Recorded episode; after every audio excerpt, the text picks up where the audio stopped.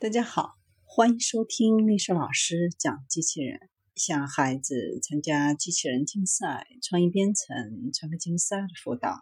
找丽莎老师。欢迎添加微信号幺五三五三五九二零六八，或搜索钉钉群三五三二八四三。今天丽莎老师给大家分享的是，仿生机器人都是花架子，其实它们有很大的用处。在二零二零年的世界机器人大会上，仿生上映的 Festo 再次推出新作品——仿生雨燕。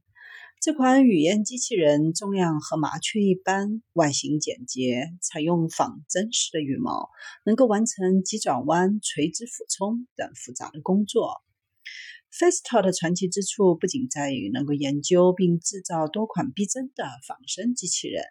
它其实是一家工业控制和自动化的公司，在气动行业具有举足轻重的地位。这家公司最出名的一点是以电锯起家，逐渐打造成全球知名的提供智能工业自动化解决方案的企业，最后以各款逼真的智能的仿生机器人。为大家所熟知，Festo 的仿生机器人，海陆空的动物都没有逃出它的设计。今年的最新作品雨燕，重量只有四十二克，身长约十七点五英寸，四十四点四五厘米，翼展是二十七英寸，约六十八点五八厘米，外形十分简洁，可以完成集群的飞行任务。精准按照预设飞行轨道飞行，还能够精确的修正因为各种不确定环境因素偏离的飞行路线。雨燕的翅膀采用的是仿真羽毛，由轻质柔韧的泡沫材料制造而成。翅膀的展开幅度、形状与真实的雨燕活动十分相似。轻质制造材料带来的优势是续航时间的延长。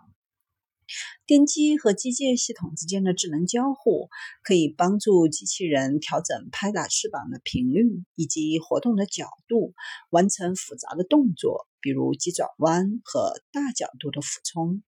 介绍这么多，大家可能对这些仿生机器人的作用比较好奇。其实这些作品目前都没有什么实际的作用。但 Festo 在研究这些仿生机器人的过程当中，从各个方面，比如材料、动力等，最终目标是实现能源使用效率的提升，提炼出可以应用在其他技术的领域。也就是说，这些炫酷的仿生机器人都是 Festo 研发技术的工具。比如雨燕翅膀的设计，就创新了飞行机器人的机翼制造，调整受力。减轻重量。